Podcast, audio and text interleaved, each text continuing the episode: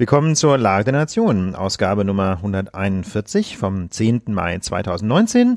Und an den Mikrofonen begrüßen euch wie in jeder Woche Ulf Burmeier, das bin ich. Ich bin Jurist aus Berlin und mir gegenüber sitzt Philipp Hanse, ich bin Journalist. Ganz herzlich willkommen.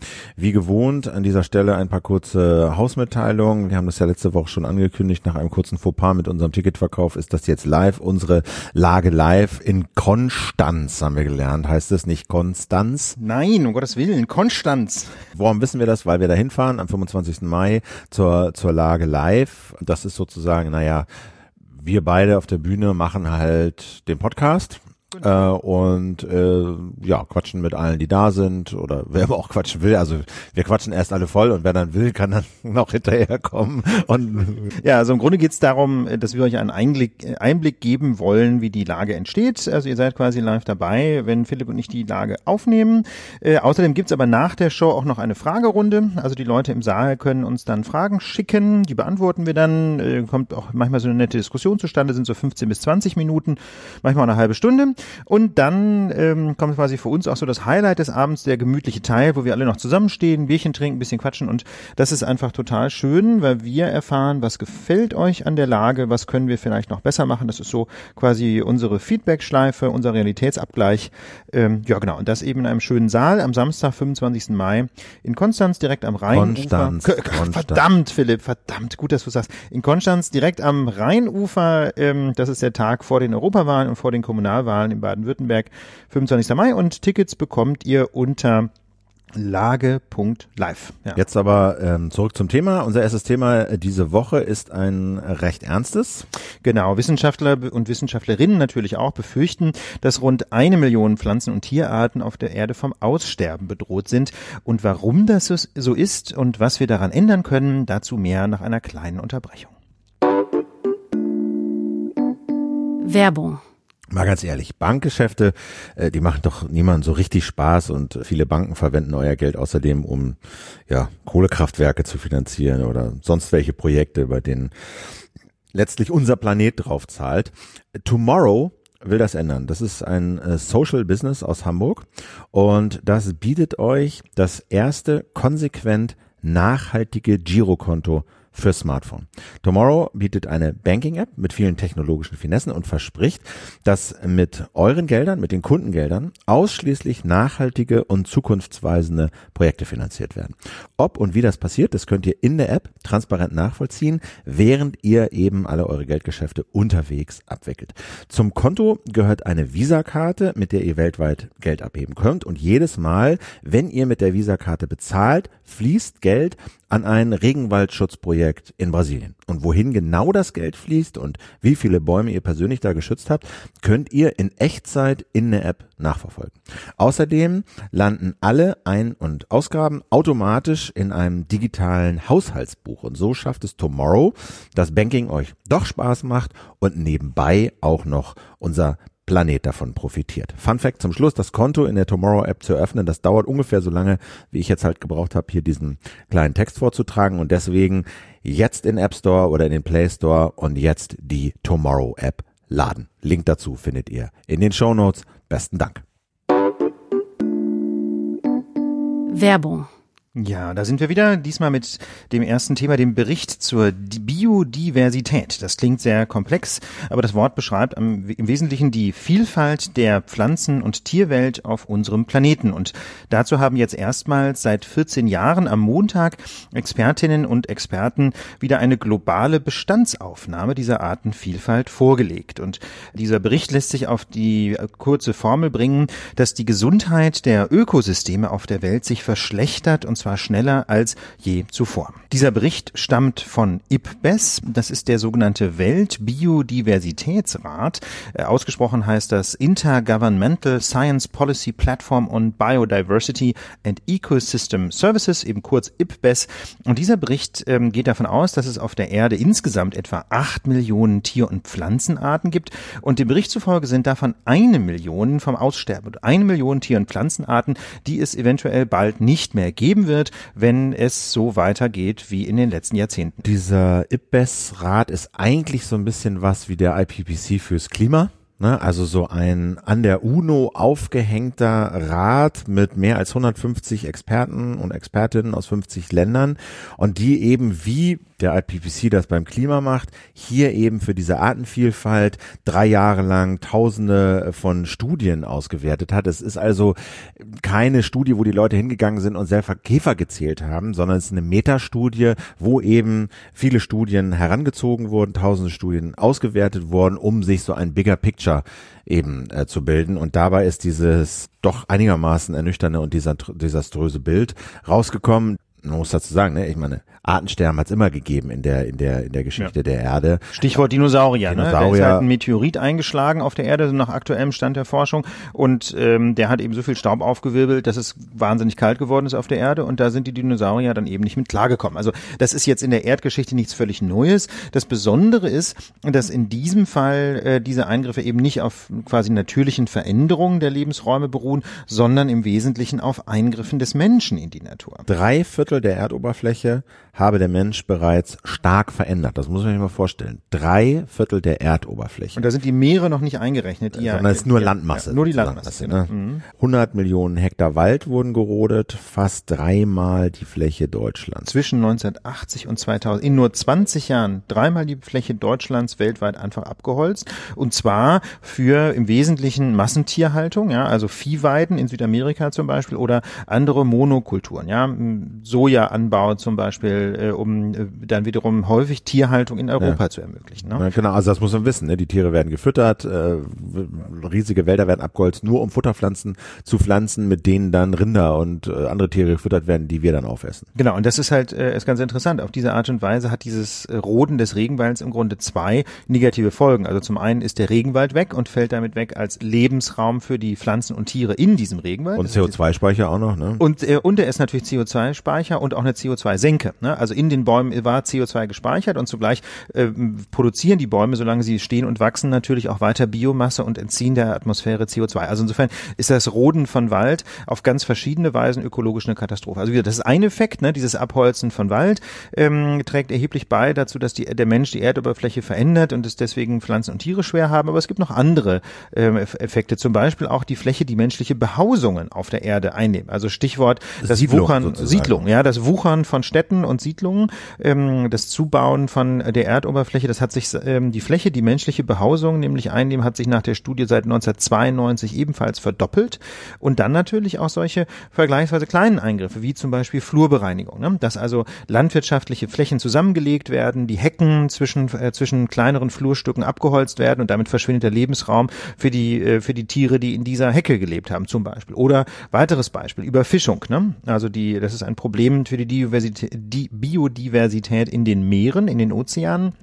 Und der Mensch dringt hier mit immer professionelleren Fangmethoden immer größere Netzen, immer größeren Fangschiffen, in immer tiefere Gewässer vor und holt die Tiere eben wesentlich schneller aus dem Meer heraus, als sie sich äh, fortpflanzen können. Und auf diese Art und Weise werden es dann einfach immer weniger Tiere. Ne, und nach Angaben dieses IPES, dieses Rates, sind besonders gefährdet Amphibien, Korallen, viele Pflanzenarten eben auch. Ne, macht ja auch Sinn, wenn die Oberfläche der Erde sich verändert, verschwinden eben Lebensräume für Kleintiere, Amphibien, Kröten, Frösche, Molche, aber eben auch Pflanzen. Bei Vögeln äh, sieht's noch relativ gut aus. Ne? Ja, genau. Der Bericht enthält auch so Grafiken, wo man das sehr schön sehen kann, je nach Gattung der Pflanzen oder Tiere. Bei Vögeln sieht es relativ gut aus. Die genaue Erklärung habe ich da persönlich jetzt nicht gefunden. Ich erkläre mir das so, dass Vögel einfach vergleichsweise mobile Lebewesen sind. Kann man sich vorstellen. Ne? So eine Kröte, die braucht eben einfach einen bestimmten Lebensraum. Ein Vogel braucht den auch, aber er kann, wenn der Lebensraum nicht allzu schnell verschwindet, möglicherweise weiterziehen und findet dann andernorts noch einen solchen Lebensraum. Also das ist natürlich jetzt aus Sicht einer Biologin oder eines Biologen eine extrem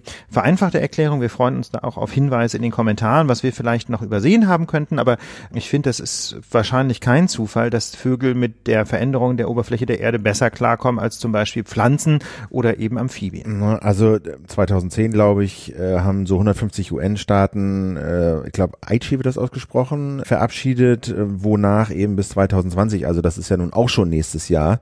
Das klingt immer so, als wäre das sonst ja, wann, ne? Ja, aber das ist schon nächstes bald, Jahr. Ne? Ja. Also wonach sozusagen der Verlust der natürlichen Lebensräume eben bis 2020 2020, also nächstes Jahr halbiert werden soll. Die Überfischung der Weltmeere soll gestoppt werden.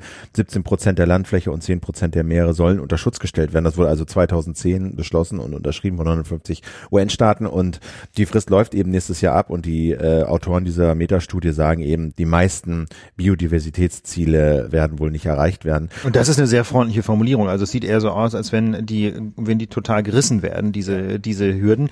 Und da muss man halt einfach sagen, ähm, stellt sich für mich schon wieder sehr deutlich die Frage ähm, Vereinbarkeit ähm, von, von, wie soll ich sagen, nachhaltigem Leben auf dieser Erde und Demokratie. Ne? Das ist das alte Problem. Es muss eben erst ein hinreichend starke Mehrheit sich finden oder, oder eine hinreichend starke Minderheit zumindest, so wie das in Deutschland vielleicht äh, mit dem Wählerpotenzial der Grünen irgendwann der Fall war, die einfach drängen auf ökologische Veränderungen. Ne? Denn die Marktwirtschaft als solche ist ja sonst einfach darauf ausgelegt, ähm, die Erde möglichst auszubeuten und Gewinne zu produzieren. Und äh, wenn man, wenn man äh, diese, diese Prozesse nicht stark reguliert, weil der, weil in einer Demokratie der politische Druck da ist von Seiten der Bevölkerung, dann passiert eben nichts. Also Kapitalismus pur ist im Zweifel einfach nicht gut für die, für die Biodiversität und nicht gut fürs Klima. Ja, wenn man es denn nicht schafft, den Ressourcen einen Preis zu geben. Ganz genau. Na, also ich finde, das ist ja der Chance in so einer kapitalistischen oder marktorientierten Gesellschaft, dass wir Dingen einen Preis geben können. Und bisher haben wir halt den globalen natürlichen Ressourcen von wenigen Ausnahmen abgesehen keinen wirklichen Preis gegeben. Du Richtig, kon ja? konntest Ja. Luft verschmutzen, du konntest Wasser verbrauchen, du musstest dann irgendwelche Standardwerte einhalten und Grenzwerte und so, aber der, der, der Verbrauch an sich ist sozusagen volkswirtschaftlich nicht eingepreist gewesen, auch betriebswirtschaftlich nicht. Und beim CO2, Klimawandel und so, da versucht man das halt mit äh, Emissionshandel und dieser diskutierten CO2-Steuer. Aber was ich halt beim, bei der Biodiversität so schwierig finde und was das Problem so schwierig macht, ist, dass es an so vielen Ecken verletzlich ist. Das fängt damit an, dass wir eigentlich aufhören müssten, Fisch zu essen. Ja, weil das, oder jedenfalls dramatisch weniger. dra dramatisch Ja. weniger Fisch essen müssen. Und bessere und zum Beispiel bessere Fangmethoden verwenden, bestimmte Netze nicht mehr einsetzen, die zum Beispiel kleine Fische mitfangen. Ne, Also es gibt ja durchaus eine ganze Reihe von Methoden, wie man wie man Fischfang so betreiben kann, ähm, dass die Fischbestände äh, nicht zusammenbrechen. Und dass wir äh, bestimmte In- Insektenvernichtungsmittel auf den Feldern nicht mehr einsetzen, dass wir äh, Felder so organisieren, dass Insekten und Vögel sich da halt noch niederlassen können, äh, um halt diese Vielfalt äh, herzustellen. Denn was sich viele halt nicht bewusst machen, ist, dass Insekten, Bienen etc. natürlich sowas sind wie, weiß ich auch nicht, das ist sowas wie wie das Fundament unser, unseres Lebens, weil ohne sie findet keine Bestäubung statt und ohne sie gibt's keine Pflanzen, gibt's keine Früchte, gibt's kein Essen, Gut, ich meine, es gibt natürlich auch Bestäubung durch Wind zum Beispiel oder durch andere. Aber klar, Bienen, Bienen und Wespen und so und spielen und Hummeln und so spielen natürlich schon eine ganz wichtige Rolle, klar. Und deswegen ist es echt ein schwieriges, äh, schwieriges Ding anzugehen. Ich weiß nicht, Töpfer, Klaus Töpfer, ehemaliger Umweltminister und war auch mal Chef des UN-Klimasekretariats in Nairobi, der hat äh, kürzlich auch gesagt, naja, wirkte so ein bisschen ratlos in dem in, in Interview im Deutschlandfunk und hat dann sowas ins Spiel gebracht wie Urban Agriculture, also so diese Idee, dass wir Nahrungsmittel auf unseren Dächern, in unseren Blumenkästen, auf irgendwelchen Hightech-Gewächshäusern, äh, auf unseren Fensterbänken äh, ziehen oder andere Sachen. Ich finde, das ist eine gute Idee, aber habe ein bisschen Zweifel, ob das so die, die, die Rettung sein Ja, und ob das skaliert, ne? Das da kann man sich schon sehr die Frage stellen. Also man, ich glaube, man muss ähm, zunächst mal deutlich mehr Transparenz schaffen. Das ist, denke ich, auch eine Aufgabe für den Journalismus. Ne? Deswegen ist auch, das ist auch einer der Gründe, weswegen wir diesen Beitrag jetzt mal an den Anfang dieser Lage gestellt haben. Also dass man einfach erstmal darüber redet. Ja, es gibt da ein Problem. Äh, es werden immer mehr Lebensräume ähm, vernichtet durch ein, menschliche Eingriffe und dass man einfach mal darüber redet, wie das zustande kommt. Eben wie gesagt, zum Beispiel Regenwald abholzen für äh, Fleischproduktion in Europa. Und ähm, da kann man ja zum Beispiel durchaus was dran ändern, indem man eben Biofleisch kauft, das lokal hergestellt wird und das äh, keine Soja aus Südamerika zugefüttert bekommt. Ne, das wäre eine ganz konkrete Idee. Also Biofleisch ist nicht nur gesünder, es ist auch einfach vom äh, quasi vom vom ökologischen Fußabdruck her äh, deutlich vorzuziehen irgendwelchen argentinischen Importfleisch oder eben äh, klassisch produzierten Fleischprodukten, die dann eben möglicherweise äh, auf, durch diese, wie soll ich sagen, durch diesen Hintertüreffekt äh, Südamerika ähm, klimaschädlich sind und die Biodiversität gefährden. Genau, da würde mich auch in den Kommentaren mal interessieren, ob ihr noch, äh, sagen wir mal, wirksame oder andere Strategien euch über den Weg gelaufen sind, wie man diesem Artenschwund auf einer alltäglichen Ebene begegnen kann. Also Ja, den, das den, ich spannend, den, den ja. Ressourcen einen Preis geben, ist sicherlich ein ganz wichtiger, ein ganz wichtiger Punkt. Klar, dass man die Städte verdichtet und nicht so sehr die Orte so versiedeln lässt und immer schön vorm Dorf baut, sondern erstmal das Ja. Dorf selber verdichtet. Das Ja. zählt, zählt alles mit da rein, äh, Lebensräume zu. Flächenversiegelung und so. Es gibt also tausend viele Schritte, äh, tausend Schritte, aber also ich, für uns beiden war das ein relativ neues Thema, Philipp. Ne? Also ich weiß nicht, hattest Ja. du schon mal über Biodiversität schon, berichtet? äh, Genau, gelegentlich? hin und, wieder, hin, ne? und- hin und wieder schon, aber da war halt immer Tenor, dass halt äh, ne, diese Ziele verfehlt werden, werden, äh, dass äh, die Bundesregierung zu wenig tut. Flächenverbrauch in Deutschland ist so ein Thema. Ne? Da gibt's halt, ich habe die Zahl jetzt nicht genau, aber das sind irgendwie 70 Hektar äh, pro Monat oder Tag oder so, die täglich verbraucht werden für Straßen, Städte, Gebäude etc. Und da sollte eigentlich, glaube ich, auch bis 2020 halbiert werden. Davon ist man weit entfernt, weil eben auch auf kommunaler Ebene immer noch dafür gesorgt wird, dass halt Einfamilienhäuser vor den Dörfern gebaut werden und nicht die Dörfer innen Ja, drin verdichtet werden. Schöner. So, ne? auf der grünen Wiese, ne? Und schon entsteht ein Neubaugebiet. Klar, ich meine mal ganz ehrlich, dann das auf der anderen Seite muss man natürlich sehen, ähm, keine Ahnung, wenn eine, eine junge Familie eben gerne in einem Einfamilienhaus leben möchte und es gibt sonst keins zu kaufen. Es gibt ja Regionen in Deutschland, wo es extrem schwer ist, überhaupt Immobilien zu kaufen. Äh, dann ist man natürlich total froh, wenn man irgendwo seine 800 Quadratmeter Neubau im Neubaugebiet und du hast kann. natürlich Das auch hier, aussehen. du hast natürlich diese Zielkonflikte. Das sieht man auch in Berlin. Ja, wir haben eine riesen Wohnungsnot. Der Senat will bauen, aber dann gibt es natürlich irgendwelche schönen Flächen, auch nördlich von Pa- äh, nördlich, bei dir da oben um bei mir da ne? oben, Ja, ne, ja. was einfach natürlich ein schönes Biotop ist und wahnsinnig äh, toll. Der Senat will, wollte da glaube ich ein paar tausend Wohnungen bauen und die Anwohner haben gesagt, nee, wollen wir nicht. Und natürlich aus ökologischer Sicht muss man sagen, hervorragend, dass da keine Wohnungen entstehen, aber für die Wohnungsnot äh, Wenn du dir Berlin anguckst, da gibt's ja, also das, das, das finde ich ist wirklich ein sehr schönes Beispiel. Ähm, da gibt's so viele Flächen in, ähm, an überall in der Stadt, die einfach total ähm, untergenutzt sind, ne, unternutzt sind, also nicht sehr intensiv genutzt sind. Riesenparkplätze überall, Riesenindustrieanlagen, die kein Mensch mehr braucht. Also da würde ich auch sagen, da muss man jetzt nicht noch das letzte Biotop zukleistern, während in der Stadt noch so viele ohnehin ökologisch vergleichsweise wenig relevante Flächen verdichtet werden können. Aber gut, jedenfalls für, äh, der, der herzliche Aufruf an die Hörerinnen und Hörer, ähm, schreibt uns doch eure Vorschläge, was man tun kann ähm, für mehr Biodiversität, was man tun kann, um zum Beispiel dem Verbrauch von Flächen äh, oder der mh, Beeinträchtigung von Lebensräumen auch einen Preis zu geben, wie man das quasi in die Marktwirtschaft einbauen kann, sodass sich das möglichst halbwegs von alleine steuert. Ähm, ja, oder andere Ideen zu diesem Thema finden wir sehr spannend in den Kommentaren unter lagedernation.org. Ja, da müsst ihr dann immer ähm, einmal auf die Überschrift klicken, also lagedernation.org ist quasi unsere Seite, wo alle Beiträge drin sind, alle Folgen der Lage und wenn ihr in eine Überschrift klickt, dann kommt ihr in eine Folge und dort könnt ihr dann auch kommentieren. Wir freuen uns auf eure Meinung. Wir haben lange nicht mehr äh, über den großen Teich in die USA geschaut und diese Folge müssen wir das mal wieder tun, weil sich doch da in meinen Augen einiges verdichtet.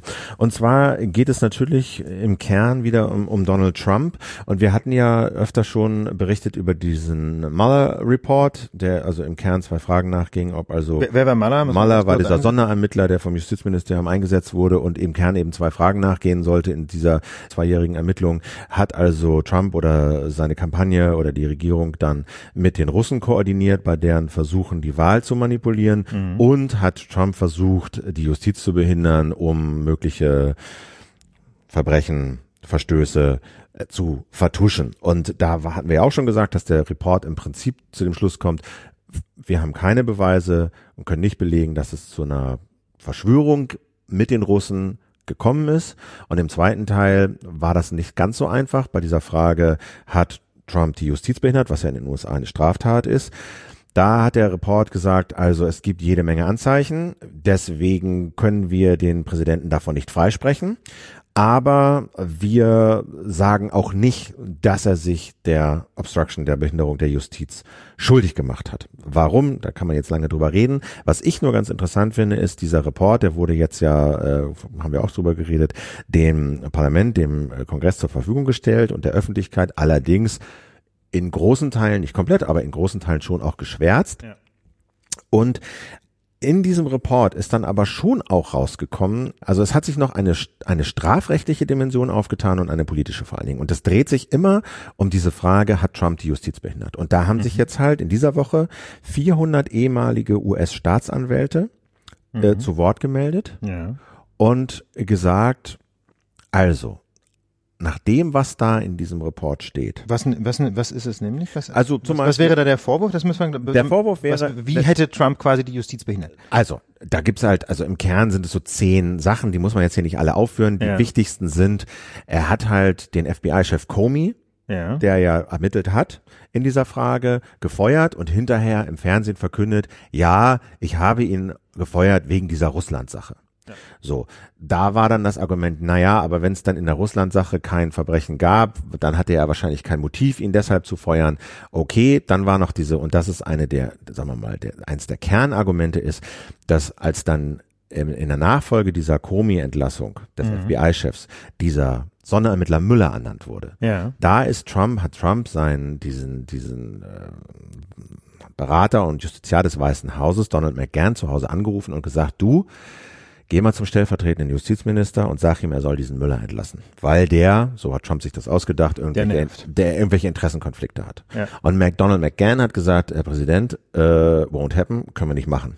Äh, eher trete ich zurück. Er ist ans Weiße Haus gefahren hat seinen Leuten auch gesagt, ignoriert das mal, was der Trump da will, ich werde zurücktreten. Davon, da ist dann Trump wieder von abgerückt. Äh, Don McGahn ist sozusagen, glaube ich, im Amt geblieben. Jedenfalls hat Trump ihn dann auch hinterher noch gebeten, ein Memo für seine Akten zu schreiben, so nach dem Motto, dieser Anruf hat nie stattgefunden und äh, ich habe diese, äh, der Präsident hat nie diese Forderung an mich gestellt, den Müller zu entlassen. Das ist sozusagen für die, die jetzt behaupten, ähm, das war eindeutig Behinderung der Justiz ein Kernargument, warum diese, warum diese ehemaligen Staatsanwälte auch sagen, jeder normale Mensch, wenn er nicht mehr Präsident wäre, wäre dafür angeklagt worden. Es gibt halt ja vom Justizministerium diese interne Richtlinie, wonach ein amtierender Präsident nicht wegen Straf, äh, wegen Gesetzverstoß, also wegen ähm, äh, Obstruction. Äh, Obstruction oder auch äh, Strafrechtsverstößen, wie heißt es denn, Gesetzesverstößen Ja. angeklagt werden darf. Das ist umstritten, aber gilt. Also die Frage ist letztlich in Deutschland, Tim Louis, ob es da so eine Art Immunität des Ja. Präsidenten gibt. ne? Genau. Und d- das Justizministerium sagt, ja, es ist nicht ganz klar, es ist umstritten und deswegen wird er deswegen, wird Trump deswegen nicht angeklagt, aber viele sagen eben, es ist ein Strafrechts, ein, ein, ein Verstoß. Und es gibt jetzt eben diese politische Diskussion, wo die Demokraten gesagt haben, aha, also, was da alles drin steht, das können wir uns nicht bieten lassen und wir fahren jetzt sozusagen mit unserer Mehrheit im Parlament, im Repräsentantenhaus alle Geschütze auf, die wir haben. Ne, die es ermitteln ja verschiedene Ausschüsse und die können ja auch vorladen, die können Akteneinsicht verlangen, die können Akten verlangen, dass sie ihnen zugeliefert werden und das machen sie jetzt alles. Sie haben irgendwie Trumps Sohn wollten sie vorladen und sie wollten den Justizminister nochmal vorladen und sie wollen natürlich auch den ungeschwärzten Report haben, diesen Müller-Report und sie wollen auch alle Interviews und alle Papiere, die zur Erstellung dieses Reports geführt haben, Ja. haben. Und Trump, und das ist jetzt so ein bisschen das Interessante ist, Trump schaltet auf totale Obstruktion. Der sagt, ne, kriegt ihr nicht. Subpoena, Vorladung, ignorieren wir, machen wir nicht. Report, äh, Executive Privilege, also ist sozusagen, da, da lege ich einen Schutz drauf, weil ich argumentiere, da sind äh, schützenswerte Konversationen mit mir und meinen Beratern drin. Ähm, das geht nicht. So, ne? Und äh, jetzt ist so ein bisschen die Frage, die Demokraten sind dadurch energized, wie das immer so heißt. Also die haben so irgendwie scheinen so ein, so, ein- so ein Thema gefunden zu haben mit dem sie den, den, den Präsidenten jetzt attackieren können, weil die Vorwürfe ja durchaus substanziell sind und ähm, hoffen, reden offener darüber, ob sie ihn impeachen. Sozusagen, ob sie so Also, ein, äh, ob sie ein Amtsenthebungsverfahren einleiten wollen. Gut, aber da muss man natürlich so ein bisschen kritisch gegenfragen, wie steht's denn da um die Erfolgsaussichten? Ne? Denn die Mehrheitsverhältnisse äh, sind da ja für die Demokraten, sagen wir mal vorsichtig, nicht ganz unproblematisch. Ne? Sie haben zwar im House of Representatives eine Mehrheit zustande und das ist in gewisser Hinsicht so eine Art, also ganz vorsichtig formuliert, so quasi die anklagende Stelle in so einem Impeachment-Verfahren. Das House of Representatives kann quasi das Verfahren einleiten. Das Problem ist bloß, ähm, die quasi gerichtliche Funktion, die entscheidende Funktion im zweiten Schritt hat dann der Senat und dort haben die Republikaner eine Mehrheit. Das heißt also, ein solches Impeachment-Verfahren ist von vornherein ähm, zum Scheitern verurteilt, sofern nicht eine ganze Reihe von Republikanern quasi umfallen Genau. im Senat. und das, das deutet sich nicht an. Okay. Und deswegen ist Trumps Strategie auch, Leute, impeach mich doch. Come on. Macht mal, macht mal. Komm, Spaß. Hm. Get at me. So, komm, ma, äh, komm her und ich verweigere euch alles. Ich, ich, ich gebe euch nicht die Munition, mit der ihr dann auf mich schießen könnt.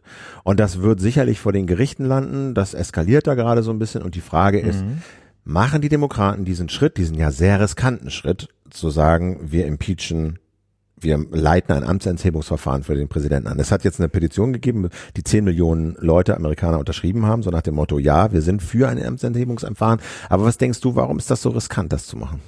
Na, ich halte es vor allem deswegen für riskant, weil es ähm, zum einen enorm viele Kräfte bindet bei den Demokraten. Man ist dann einfach Monate und Jahre beschäftigt mit diesen Ermittlungen und ähm, man denkt, man hört das, denke ich, auch schon mal bei unserer Behandlung dieses Problems. Das ist alles ganz schön kompliziert. Du musst sehr, sehr viel nachweisen und ähm, ob man da jetzt wirklich sowas wie einen richtig klaren Fall bei rausbekommt, wo man sagen kann, da hat der Präsident einfach was getan, was die rote Linie glasklar überschreitet, ist völlig unklar. Also hoher Ressourcenverbrauch, unklares Ergebnis, quasi schon auf der Tatsachenebene ähm, und auch auf der anderen Seite ein völlig unklares Ergebnis auf der politischen Ebene. Es ist also gar nicht klar, ob das Ergebnis dieser Diskussion dann tatsächlich in, in den Augen der Wählerinnen und Wähler wirklich ist, ja, äh, Donald Trump ist ein böser Verbrecher und der sollte nicht mehr im Amt sein oder ob das Ergebnis nicht ist, na, die Demokraten boch, äh, sto, äh, stochern und bohren und suchen und machen und tun und es kommt einfach überhaupt nichts dabei raus. Sind das nicht einfach nur Querulanten, ähm, die letztlich politisch nichts nicht genug zu sagen haben und deswegen versuchen irgendwie Trump am Zeug zu flicken? Das sind ja alles zwei denkbare Perspektiven auf ist, diese Diskussion. Und das ist ja Trumps Strategie auch. Ne? Die Demokraten so als jetzt kommt die liberale Elite und äh, äh will mich killen, wo der, der Report ergeben hat, Genau, wo nicht, ist die Smoking nicht Gun? Zu, nicht ja? zu sehen. Bitte, bitte gehen Sie weiter. Genau. Und und äh, wir haben den Report veröffentlicht, ein bisschen geschwärzt, okay, aber äh, im Kern habt ihr es alle gelesen. Es steht nichts weiter drin, strafrechtlich relevantes, also bitte weitergehen.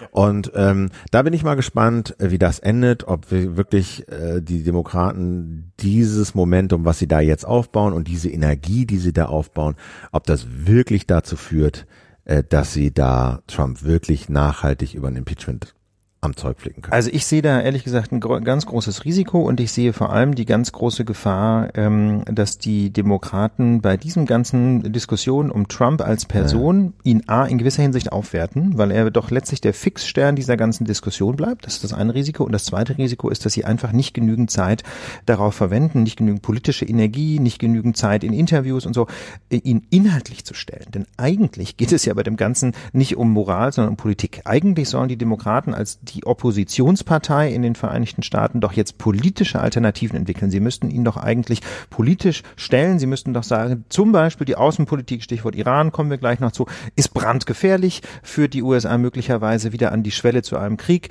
Das kann doch wohl nicht wahr sein. Warum denn eigentlich? Warum hat man denn die Entspannungspolitik der Obama-Jahre beispielsweise so geopfert? Oder Krankenversicherung. Ne? Damit ne, haben ja auch viele Thema. gewonnen. Genau, ne? genau. Damit haben die Demokraten auch äh, enorm Punkte gemacht, jahrelang. Ähm, das Thema ist jetzt irgendwie gar nicht mehr so richtig in der Diskussion. Ja, und dann auch zum Beispiel die Verteilung äh, des Reichtums in den Vereinigten Staaten, Armutsprobleme und so. Also immer ganz ehrlich, äh, gerade aus der aus der Position einer irgendwie quasi sozialdemokratischen Partei in den Vereinigten Staaten gibt es eine Menge zu erzählen.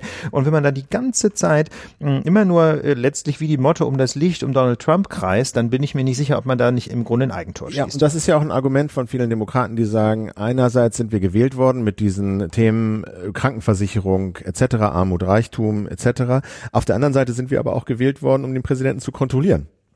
Ja, das ist natürlich. Und wenn irgendjemand kontrolliert werden muss, dann ist es Donald Trump. Ja. Und er wurde bisher nicht kontrolliert, weil die Republikaner in allen, in beiden Kammern die Mehrheit hatten und nun sind die Demokraten da seit ein paar Monaten. Und ähm, deswegen kann ich schon auch den Impuls verstehen. Also wenn das jetzt alles so offen da liegt und wie gesagt, diese Fälle für Behinderung der Justiz, die finde ich sind so haarsträubend, äh, dass sie vielleicht nicht strafrechtlich unbedingt äh, verurteilt werden können, aber politisch so einen Präsidenten zu haben, der an so vielen Stellen versucht, Ermittlungen zu behindern, offensichtlich zu behindern, kann ich schon verstehen, dass die Demokraten sagen, das geht nicht. Also ich verstehe das total, dass die sagen, das geht nicht. Ähm, ich frage mich aber, ähm, ob es wirklich diesen Aufwand für so ein formelles Impeachment-Verfahren wert ist. Also da könnte ich mir gut vorstellen, dass das politisch eigentlich ein Eigentor ist. Deswegen gibt's ja auch so ein bisschen die These, dass Trump also einerseits auf Konfrontation schaltet, andererseits aber auch versucht abzulenken äh, von den innenpolitischen Problemen. Ähm, ne, er hat jetzt die äh, Zölle für chinesische Importe verdoppelt zum Teil und die Verhandlungen über so einen Handelsvertrag, die laufen noch. Da wollen wir jetzt in dieser Woche nicht näher drauf eingehen. Aber da hat er eindeutig auf Konfrontation geschaltet und die Zölle zum Teil, wie gesagt, verdoppelt und auf der chinesischen Seite für viel Ärger gesorgt. Auf der anderen Seite, und das führt uns zu dem nächsten Thema, eskaliert er diese Woche die Situation im Iran. Wir kommen zu unserem nächsten Thema, denn rund um den Iran scheinen die Zeichen derzeit auf Konflikt zu stehen. Die Vereinigten Staaten haben einen Flugzeugträger mit einer ganzen Begleitflottille in die Region verlegt ähm, und es hat so ein bisschen den Eindruck, als wenn die USA eigentlich im äh, Iran auf einen sogenannten Regime Change hinarbeiten wollen, also eine neue Regierung im Iran. Viele reden jetzt vom Risiko eines neuen Golfkriegs und Hintergrund und Anlass ist der Streit um das sogenannte Iran-Atomabkommen und was es damit auf sich hat und was da dahinter steht, besprechen wir jetzt mit Oliver Meyer von der Stiftung Wissenschaft und Politik. Er ist dort stellvertretender Leiter der Forschungsgruppe Sicherheitspolitik. Herzlich willkommen in der Lage der Nation, Herr Meyer. Ja, schönen guten Tag. Sagen Sie mal, zum Anfang müssen wir noch mal äh, kurz klären, was ist eigentlich dieses Atomabkommen mit dem Iran? Wie ist das entstanden? Was ist Sinn und Zweck? Was wurde da vereinbart? Ja, das Abkommen ist ausgehandelt worden äh, im Juli 2015, äh, äh, letztendlich nach mehr als zwölf Jahren diplomatischer Bemühungen, hier eine Einigung zu finden mit Iran darüber, wie man das iranische Atomprogramm besser überwachen kann, begrenzen kann für einen Zeitraum, um, wie es damals hieß, das Vertrauen der internationalen Gemeinschaft in die friedlichen Absichten hinter dem iranischen Atomprogramm wiederherzustellen. Das ist das offizielle Ziel gewesen. Ähm, der Hintergrund war, dass man 2002, 2003 äh, eine Reihe von Anlagen in Iran äh, aufgedeckt hat, äh, in denen der Iran ähm, Uran anreichern wollte, auch eine Reihe von anderen Aktivitäten unternommen wollte, offenbar, wie man heute weiß, mit dem Ziel, eine Atomwaffenoption herzustellen, vielleicht sogar Atomwaffen zu bauen. Und man hat dann eben versucht, über viele Jahre hier ein Abkommen auszuhandeln, um dieses Problem in den Griff zu bekommen. Das ist 2015 dann letztendlich gelungen. Und was sind denn, was steht denn drin? Also wie, wie soll das erreicht werden? Was ist sozusagen der Deal? Was gibt der Iran? Was geben die USA? Ja, also der, der Deal ist, äh, dass der Iran ähm, akzeptiert äh, sehr viel strengere Inspektionen seiner Nuklearaktivitäten. Der Iran ist äh, das jetzt äh, gegenwärtig am strengsten kontrollierte äh, Land äh, der Welt in Bezug auf die Nuklearaktivitäten und auch eine Begrenzung dieser Aktivitäten in Bezug beispielsweise auf die Anreicherung von Iran. Bestimmte Anlagen sind auch ganz äh, untauglich gemacht worden. Ein Reaktor beispielsweise, der Plutonium, das auch zur Herstellung von Atomwaffen genutzt werden kann, ähm, der ist demontiert worden. Ähm, und im Gegenzug haben die Vertragsparteien und auch die internationale Gemeinschaft ähm, zugesagt, dass schrittweise die Sanktionen, die man gegen Iran verhängt hat, erst ausgesetzt werden und dann letztendlich aufgehoben werden. Das war der Deal. Ähm, der Kern dieser Abmachung ist, ähm, und der wird eben jetzt äh, zunehmend in Frage gestellt, insbesondere durch die USA. Ja, Sie sagen es schon, die USA haben das in Frage gestellt. Ähm, Sie sind sogar vor etwa einem Jahr schon ausgetreten, offiziell aus diesem Abkommen. Äh, welche Folgen hat denn das ausgelöst? Also gibt es da zurzeit schon Sanktionen der Vereinigten Staaten gegen den Iran? Ähm, wie ist da derzeit der Stand der Dinge? Also vielleicht vorab, äh, die USA sind, äh, wenn man es genau nimmt, eigentlich nicht ausgetreten. Es gibt auch keine Austrittsklausel aus diesem Abkommen. Äh, sondern dieses Abkommen ist dann, äh, nachdem es äh, ausgehandelt worden war, durch den Sicherheitsrat der Vereinten Nationen übernommen worden, in eine Sicherheitsratsresolution eingebunden worden und dadurch auch rechtskräftig geworden und streng genommen verstoßen die USA ähm, gegen dieses Abkommen, weil sie eben ihre Seite des Deals sozusagen nicht mehr, ihre Versprechen nicht einhalten, hier tatsächlich die nuklearbezogenen Sanktionen ähm, aufzuheben bzw. auszusetzen. Und man hat eben sukzessive hier Sanktionen gegen den Iran verhängt. Mit äh, der Entscheidung im Mai letzten Jahres durch Präsident Trump, das Abkommen äh, gar nicht mehr umzusetzen, im Grunde genommen sind ähm, alle US-Sanktionen hier verhängt worden, wieder die die USA äh, im Laufe des äh, äh, sozusagen dieses Streits um das Atomabkommen verhängt haben im Wirtschaftsbereich ähm, hinzugekommen sind jetzt jüngst auch, äh, dass die Revolutionsgarden als Terrororganisationen insgesamt äh, gelistet worden sind. Das äh, gibt große Probleme, auch im Umgang äh, mit Iran, auch in der Region. Und das große Problem auch für die Europäer ist, dass die USA nicht nur ihre eigenen Sanktionen sozusagen wieder verhängt haben, sondern alle anderen Staaten, die mit dem Iran auch legitimen Handel äh, treiben, ähm, hier bedrohen damit, dass sie vom US-Markt ausgeschlossen werden, insbesondere die Unternehmen, die hier mit Iran weiter Handel betreiben und diese extraterritorialen Sanktionen, wie man sagt, diese Sekundärsanktionen, lehnen die EU grundsätzlich ab, aber in diesem speziellen Fall eben auch, können sich aber tatsächlich schwer dagegen wehren. Ja, das ist ja so ein bisschen so, wie, fast wie könnte man sagen, so eine Art, ähm, so eine Art Ansteckungsprinzip. Ja, das heißt also, es wird, wird nicht nur der Iran selber mit Sanktionen belegt, sondern es werden auch andere Akteure, die mit dem Iran noch äh, Handel treiben, mit Sanktionen belegt. Was hat denn der Iran jetzt eigentlich gemacht, beziehungsweise was hat er angekündigt, ähm, was jetzt akut äh, jedenfalls dazu einer Eskalation geführt haben könnte?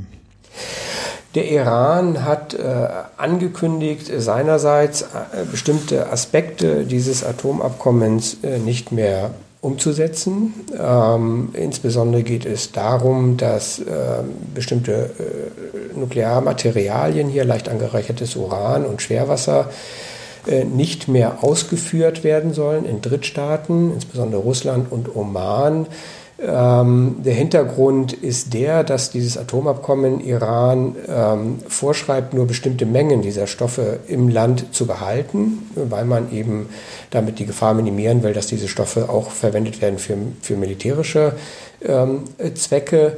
Und bisher hat der Iran, der durfte das weiter produzieren, ähm, aber das, was überschüssig war, was über diese Obergrenzen hinausging, eben ausgeführt. Die USA haben Anfang Mai dann auch noch zusätzlich beschlossen, dass ähm, diese Ausfuhren dieser Stoffe ebenfalls sanktioniert werden sollen, sodass es dem Iran sehr schwer fallen würde, tatsächlich diese Exporte vorzunehmen. Und da hat der Iran gesagt, okay, wir führen das nicht mehr aus, wir behalten das im Lande und damit ist absehbar, wenn diese Stoffe weiter produziert werden, irgendwann reißt man sozusagen diese Obergrenzen, die im Vertrag festgelegt äh, sind und dann würde der Iran tatsächlich dieses Abkommen streng genommen nicht mehr erfüllen.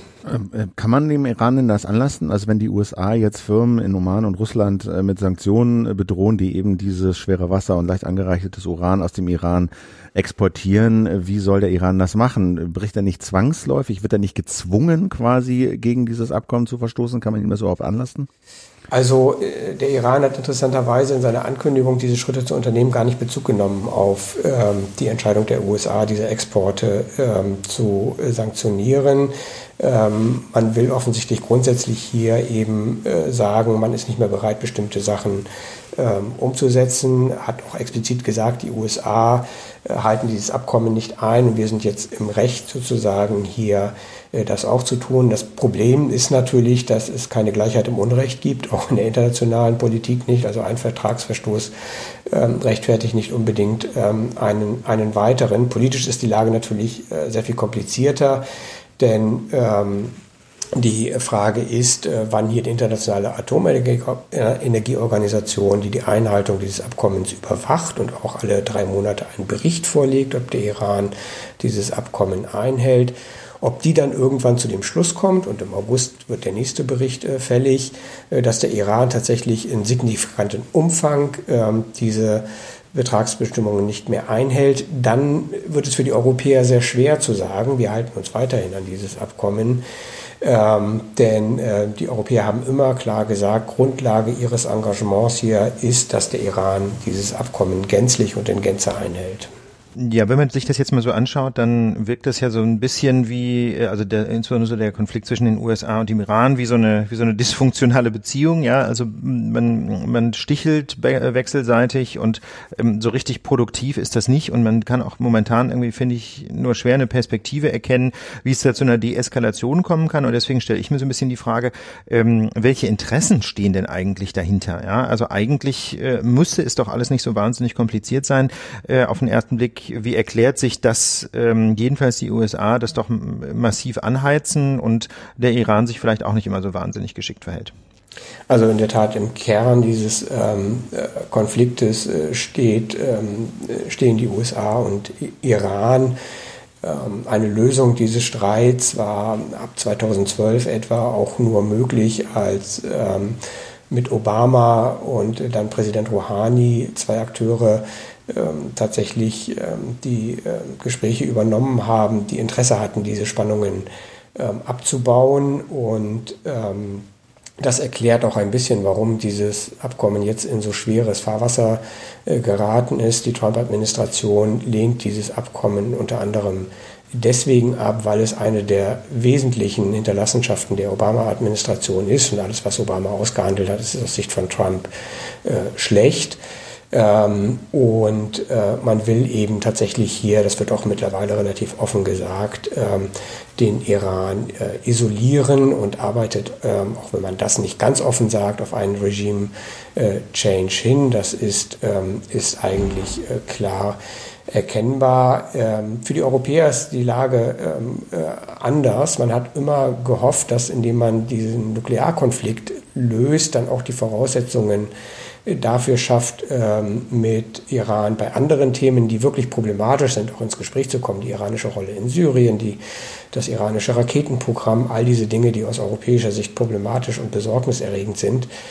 Soweit ist es im Grunde genommen nie gekommen, weil die äh, Sanktionen seit Trump sozusagen an der, äh, gewählt worden ist, hier ähm, solche Gespräche nie äh, wirklich äh, möglich haben werden lassen ähm, sodass die Europäer jetzt händeringend versuchen, dieses äh, Abkommen äh, zumindest so lange am Leben zu halten, bis in den USA dann äh, Präsidentschaftswahlen in 18 Monaten stattfinden und dann vielleicht die Voraussetzungen besser sind, um hier dieses Abkommen zu retten. Ich meine, was sind denn jetzt die Optionen? Die, äh, die, die USA sanktionieren oder wollen alle sanktionieren, die irgendwie mit dem Iran Handel treiben. Der Iran leidet extrem wirtschaftlich unter diesen Sanktionen, will unbedingt wieder zurück ins Welthandelssystem, auch ins Bankensystem.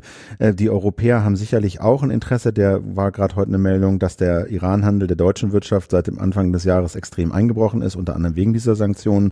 Äh, da geht es auch um viele Milliarden. Die Iraner haben jetzt den, den Europäern eine 60-Tage-Frist gesetzt, um eben zum Beispiel den Weg in den Ölhandel und in Bankgeschäfte wieder zu ebnen. Wo sehen Sie da Handlungsoptionen äh, für die EU, um aus, aus, aus, aus diesem ganzen Schlamassel äh, rauszukommen, beziehungsweise einen Krieg zu verhindern und das Abkommen zu retten?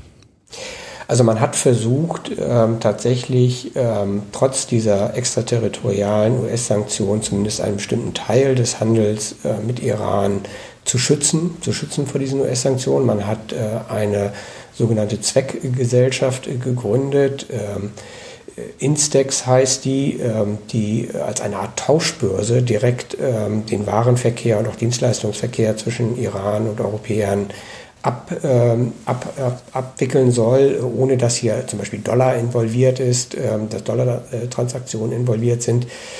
Dieses Instrument äh, ist sicherlich äh, löblich, aber es ist nie so richtig vom Fleck gekommen. Man hat eben gemerkt, dass die Handlungsmöglichkeiten im Moment sehr begrenzt sind, weil die wirtschaftliche Macht der USA so groß ist. Ähm, ich glaube, ein erster Schritt wäre, dass man tatsächlich sich sowohl auf iranischer Seite als auch auf europäischer Seite ein bisschen ehrlich macht und sagt, dass man es wahrscheinlich kurzfristig, vielleicht auch sogar mittelfristig nicht schaffen wird, ähm, diese Wirkung der US-Sanktionen zu kompensieren. Das ist halt so, ähm, so bitter wie das ist. Ähm, gleichzeitig muss man sagen, dass der Iran durch einen möglichen Austritt aus dem Abkommen nicht besser dasteht. Äh, auch das ist bitter und innenpolitisch im Iran, weil dieses Abkommen eben sehr, Kritik, sehr unter Kritik steht, dort auch schwierig zu verkaufen. Aber der Iran gewinnt auch sicherheitspolitisch eigentlich nichts, wenn er sich außerhalb dieses Abkommens äh, bewegt. Und dann muss man überlegen, was ist realistisch, was ist machbar. Indem man Beispiel, äh, beispielsweise dieses Instex-Programm äh, versucht, so weit auszubauen, wie es, wie es möglich ist. Da ist sicherlich noch mehr möglich, dass man gleichzeitig jetzt die Schritte einleitet, um beispielsweise nach äh, einem Regierungswechsel auch in den USA sehr schnell über Infrastrukturinvestitionen, über andere Programme der Europäer, den Iranern, zu helfen, zumindest ihnen zu helfen, dass sie tatsächlich diese wirtschaftlichen Vorteile, die ihnen versprochen worden sind, ähm, bekommen. Und da muss man langfristig eben jetzt aus europäischer Sicht die Voraussetzungen schaffen, dass man sich gegen solche extraterritorialen Sanktionen der USA äh, wehren kann. Das ist ein Teil des Strebens nach europäischer Autonomie, glaube ich, äh, strategischer Autonomie, auch im wirtschaftlichen Bereich. Ähm, das wäre sicherlich äh, sinnvoll. Kurzfristig wäre es wichtig, dass ähm, eben diese Nuklearmaterialien, die der Iran jetzt schwer exportieren kann, das beispielsweise Europa anbietet, die zu übernehmen. Das wäre eine wichtige Geste. Es wäre auch wichtig, dass äh, vielleicht die europäischen Außenminister jetzt gesammelt äh, nach Teheran fahren, zumindest die Außenminister Deutschlands, Frankreichs und Großbritanniens, die damals schon 2003, als am Anfang dieses ganzen Prozesses nach Teheran gefahren sind, um zu signalisieren, wir wollen einer Kriegsgefahr entgegenstehen und wollen hier versuchen, die Diplomatie am Leben zu erhalten. Das wäre so eine Geste, ein Symbol, das vielleicht zeigen würde, auch den Iranern, wir sind daran interessiert, dieses Abkommen weiterzuführen. Mit anderen Worten, so richtig viel kann die EU momentan eigentlich nicht machen. Wir können, der, die, die eigentliche Hoffnung ist Regime Change in Washington, ne, wenn ich Sie richtig verstehe. Ja. Ähm, trotzdem würden wir zum Abschluss gerne nochmal fragen, wie groß ist denn eigentlich jetzt akut die Gefahr eines Krieges und kann die EU denn da zumindest noch versuchen, ähm, irgendwie mildernd einzuwirken, ähm, entspannend einzuwirken, ähm, damit das eben möglichst doch nicht eskaliert jetzt vor. Kurz. Also in der Tat, die Situation erinnert mich schon ein bisschen an die Lage 2003, als nach dem äh, Krieg gegen den Irak es einige in Washington gab, unter anderem auch den jetzigen Sicherheitsberater John Bolton, der damals sozusagen gleich weiterziehen wollte gegen Gen Teheran. Und damals sind eben die Europäer nach Teheran gefahren gegen den expliziten Widerstand Washingtons und haben ähm, damit signalisiert, wir tragen einen solchen Kurs nicht mit. Ich finde, das sollten die Europäer auch jetzt deutlich den Amerikanern sagen, dass äh, eine völkerrechtswidrige ähm, militärische Aktion gegen den äh, Iran von europäischer Seite nicht unterstützt wird, auch nicht durch die NATO unterstützt wird. Das wäre, glaube ich, äh, ganz wichtig. Und gleichzeitig aber muss man dem Iran natürlich auch deutlich, deutlich signalisieren, dass sollte der Iran hier seinerseits militärische Provokationen unternehmen, die Unterstützung des Abkommens in Frage steht und sicherlich auch in der Frage der europäischen Unterstützung für militärische Aktionen gegen Iran, dann natürlich ähm, die rechtliche Grundlage, eine solche Unterstützung zu verweigern, ähm, so nicht mehr gegeben ist. Also man muss hier beide Seiten tatsächlich deutlich signalisieren, dass äh, ein solcher Krieg äh, Folgen hätte ähm, und eben tatsächlich dann versuchen, auf einer, auf einer Basis, wo man sich tatsächlich ehrlich die Begrenzen der eigenen Handlungsmöglichkeiten auch benennt, zu gucken, was geht. Was geht in den nächsten äh, anderthalb Jahren, zwei Jahren, bis wir dann hoffentlich eine neue Regierung in Washington haben. Ja, also das sind ja nicht so rosige Aussichten, weil ja, wenn das jetzt so eskaliert, dann äh, wächst ja auch die Gefahr von zufälligen Fehltritten, leichten Provokationen und dass die Sachen dann außer Kontrolle geraten. Jetzt müssen irgendwie alle vernünftig bleiben. Und auf der anderen Seite gibt es einfach diese Falken, äh, Falken in Washington, die letztlich das eigentlich eine ganz gute Option finden, dass es äh, militärisch eskaliert. Das ist ja das eigentliche Problem. Sie haben John Bolton ja angesprochen. Ja. Genau, also das ist das Problem, dass eben einige äh, schon seit langem darauf hoffen, dass man hier den Iran nicht nur politisch isoliert und diplomatisch, sondern tatsächlich auch, auch möglicherweise über militärische Aktionen hier ein Regime Change beiführt. Hat Trump ja gestern auch nochmal gesagt, es gab ja diese äh, Pressekonferenz, wo er darauf hingewiesen hat, dass er derjenige ist, der Bolton einhegen muss. Also das ist schon eine bemerkenswerte Äußerung, wenn der Präsident seinen nationalen Sicherheitsberater hier bremsen muss und nicht umgekehrt. Ja, von daher müssen wir hoffen, dass hier man nicht versucht, eine Situation zu schaffen, wo Dinge äh, außer Kontrolle geraten ähm, und militärische Lage da ist äh, sehr dicht, ne, sehr eng mit vielen Bewegungen. Und gerade auf hoher See können Dinge sehr schnell außer Kontrolle geraten. Kann man nur hoffen, dass das eben jetzt zumindest nächsten Wochen und Monate nicht passiert. Ja, ganz herzlichen Dank, Oliver Meyer von der Stiftung Wissenschaft und Politik. Zurück ins Inland. Es gibt in dieser Woche nämlich gute Nachrichten aus Berlin. Jens Spahn, der Bundesgesundheitsminister, hat einen Gesetzentwurf für eine Masernimpfpflicht vorgelegt.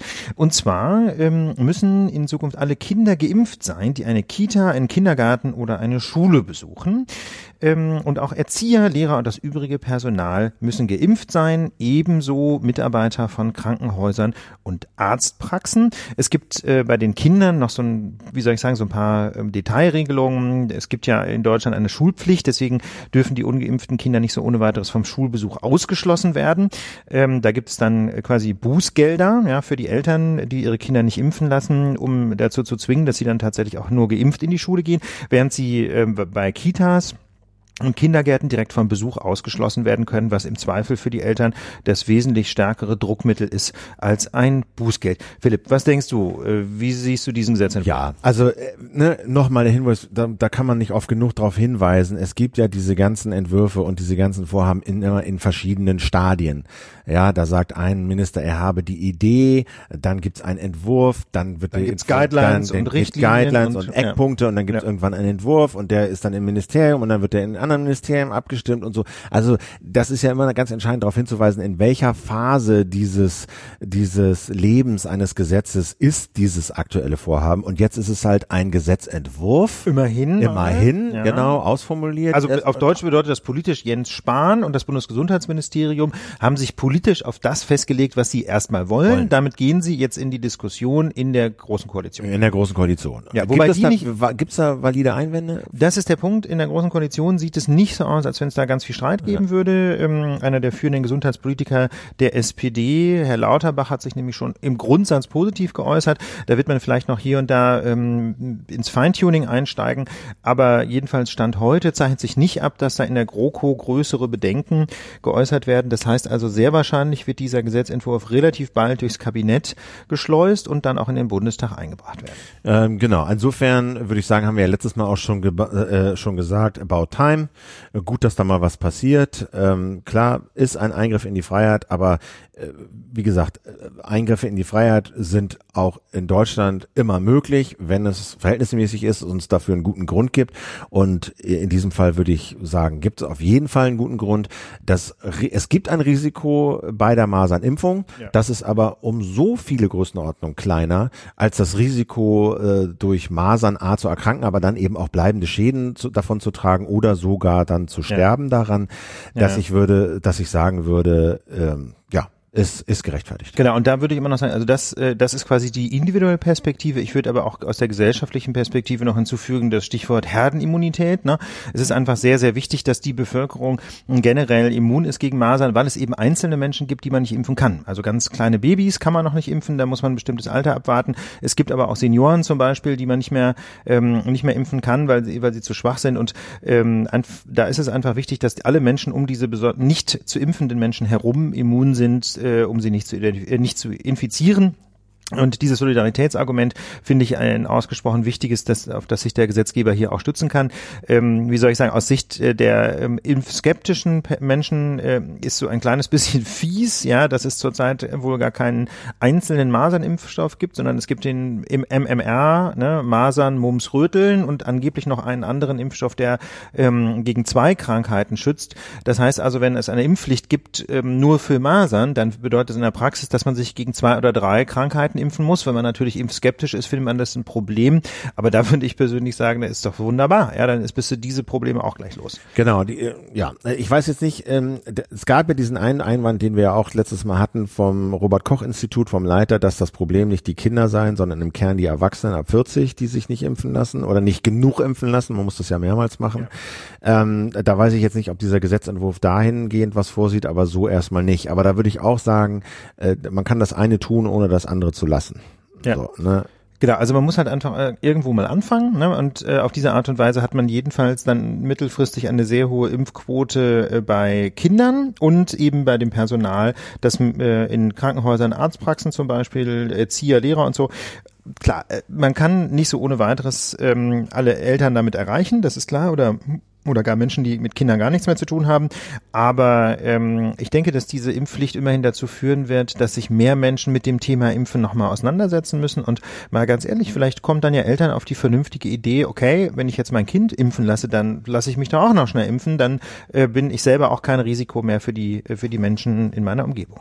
Wir hatten ja hier immer ein Thema, was speziell mich äh, extra auf die Palme gebracht hat, hatte ich immer so das Gefühl, äh, nämlich äh, der Umgang der katholischen Kirche mit Missbrauchsfällen. Und da kam jetzt diese Woche die Meldung, die einen erstmal so ein bisschen aufhorchen lässt, der Papst erlässt Meldepflicht für Missbrauchsfälle. Und da denke ich natürlich sofort, Mensch, das ist ja nicht schlecht, dass der Papst jetzt seine Archive öffnet und seine Herde dazu anhält, bei jedem Missbrauchsverdacht die Staatsanwaltschaft zu informieren, damit staatliche Institutionen dort äh, ermitteln können, um Licht ins Dunkel zu bringen, weil die katholische Kirche offensichtlich damit selbst überfordert ist.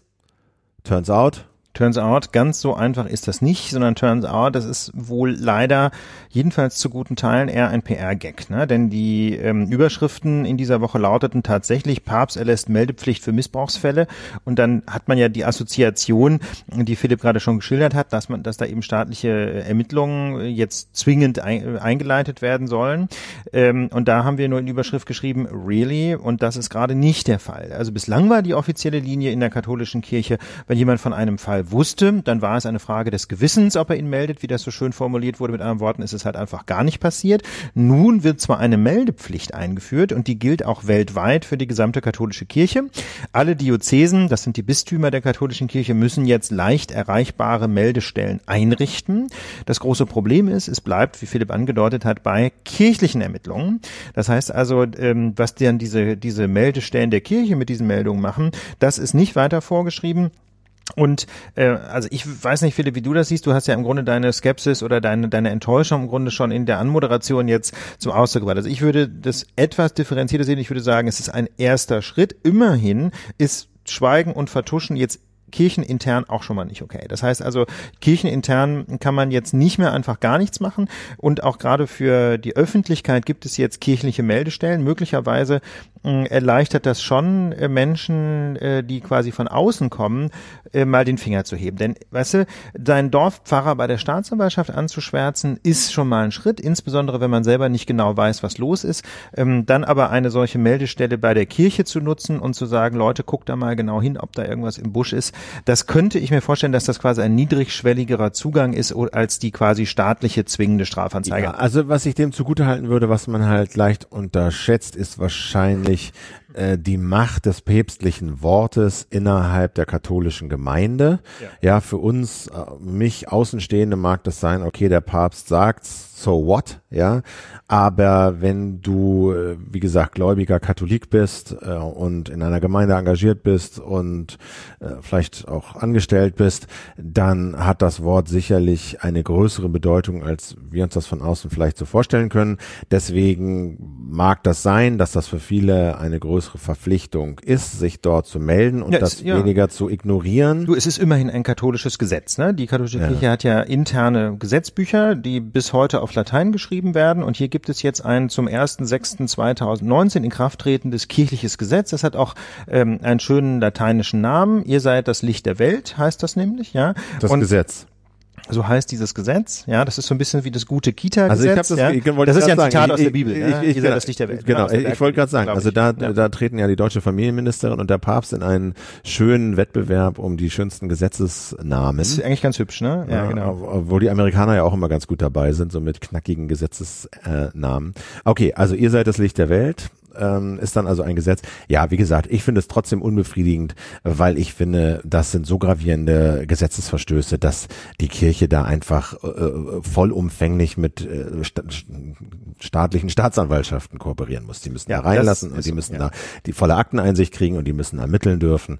Und äh, da muss die Kirche aktiv bei Verdacht zur Staatsanwaltschaft gehen, so wie das jede andere Institution in Deutschland, so wie das jeder andere Bürger, jede andere Bürgerin ja. hierzulande auch machen muss. Also ich würde denken, es ist eben ein erster Schritt, äh, auch aus meiner Sicht nicht hinreichend. Ähm, denn man muss sich immer die Frage stellen, zum einen, was ist, wenn diese Meldestelle ihrerseits vertuscht? Also jedenfalls, wir haben, ich habe jetzt zugegebenermaßen dieses lateinische Gesetz nicht, nicht gelesen. Ich weiß gar nicht, ob das überhaupt schon online ist. Äh, nach Presseberichten ist nicht so richtig klar, was diese Meldestellen dann mit damit machen. Ja? Also, also, es gibt jetzt die Meldepflicht, es gibt auch die Pflicht, eine Meldestelle einzurichten in, innerhalb eines Jahres. Aber was dann die Meldestelle damit macht, das ist wohl noch nicht so richtig klar. Das ist das eine Problem. Und das zweite ist, wenn man sich jetzt mal in die Schuhe quasi der äh, oder in die Position der Opfer begibt, ja, ähm, macht das dann Sinn, ähm, einen, einen solchen Vorwurf durch die Kirche aufklären zu lassen? Also ist es, ist es für Opfer überhaupt zumutbar, wenn sie sich quasi der Täterorganisation anvertrauen sollen? Also wie gesagt, auf der einen Seite glaube ich, für, ähm, für Menschen aus der Kirche ist es vielleicht ein niedrigschwelligerer Zugang, wenn sie sich bei der Kirche beschweren können. Andererseits ähm, weiß ich nicht, ob das für Opfer so ein leichter Schritt ist. Also es ist, glaube ich, irre, irre komplex. Insofern erster Schritt und was ich mir auf jeden Fall wünschen würde, wäre klare Guidelines, was dann diese kirchlichen Meldestellen machen Genau, müssen. also klassischerweise ist das dann ja so, dass es sowas gibt wie eine Berichtspflicht. Du musst alle x Monate oder einmal im Jahr oder alle Vierteljahre oder so einen Bericht vorlegen und dann muss auch genau spezifiziert sein, was muss in diesem Bericht wie dargestellt werden. Ja? Welche Zahlen müssen genannt werden, in welchen Größenordnungen, nicht irgendwie Ranges, sondern konkrete Zahlen und so. Also diese Spezifikationen für diese Transparenzberichte, das, das wäre wäre das Mindeste. Ja, So, das wäre das ja. Mindeste. Und dann muss man sich, glaube ich, jedenfalls im nächsten Schritt einfach die Frage stellen, wie steht's mit der Einschaltung staatlicher Behörden? Vielleicht muss man nicht in jedem Fall eine Anzeige zur Pflicht machen, ja, denn das wiederum würde ja wiederum wahrscheinlich Menschen davon abhalten, sich bei der kirchlichen Meldestelle zu melden, wenn sie wissen, damit liefere ich denjenigen dann dem Staatsanwalt aus.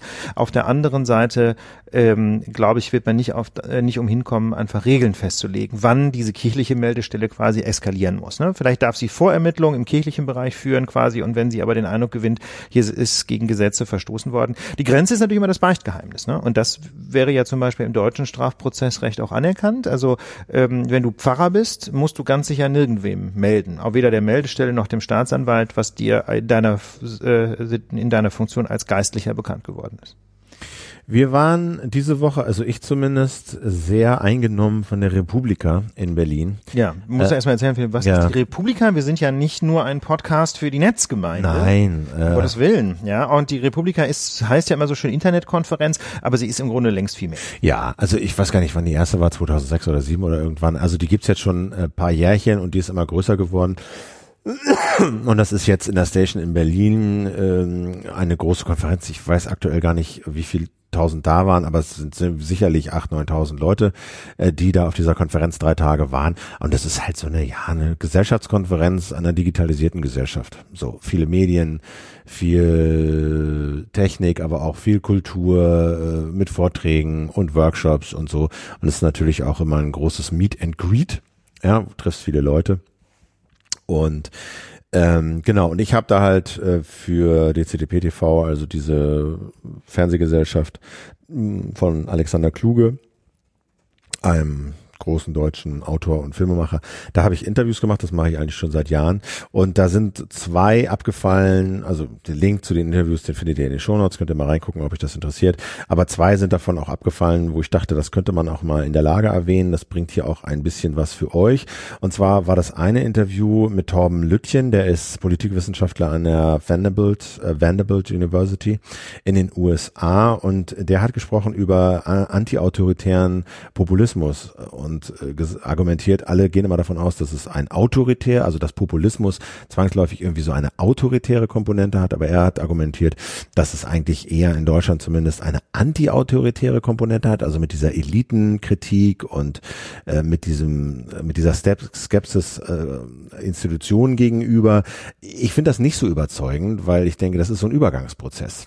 Also, weißt du, du machst das jetzt, du gerierst dich so als antiautoritäre Widerstandspartei gegen das Establishment, aber im Kern, wenn diese Parteien die Macht übernehmen würden oder an die Macht kämen, dann würden sie ein autoritäres Gesellschaftsmodell verfolgen. Das ist der, große Unterschied zu den Grünen. Ne? Ja. Die Grünen hatten einfach ein sachliches Anliegen. Sie wollten nämlich ökologische Politik machen und haben da dann möglicherweise hier und da noch ein paar Seitenthemen, ja, ähm, wie nämlich Friedenspolitik. Das war das zweite, der zweite große Driver.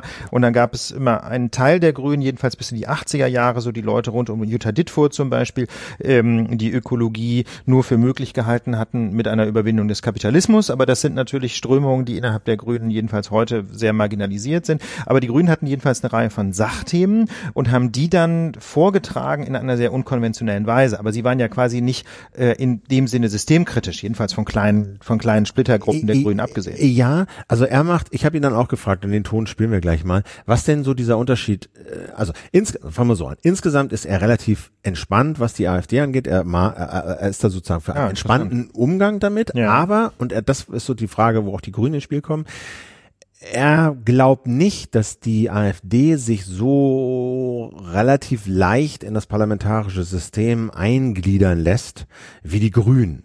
Denn er sagt, die Grünen, und das hast du ja eben auch geschrieben, die Grünen hatten zwar so ein bisschen ihre, ne, ihre systemkritische Seite und auch ihre populistische Seite, so wie jede Partei irgendwie auch so ein bisschen äh, populistische Mittel ähm, sich bedient, aber ähm, da unterscheiden sie sich doch extrem äh, von der AfD. Und wir hören jetzt mal, warum er argumentiert, dass die AfD sich schwerer eingliedern lassen wird als die Grünen.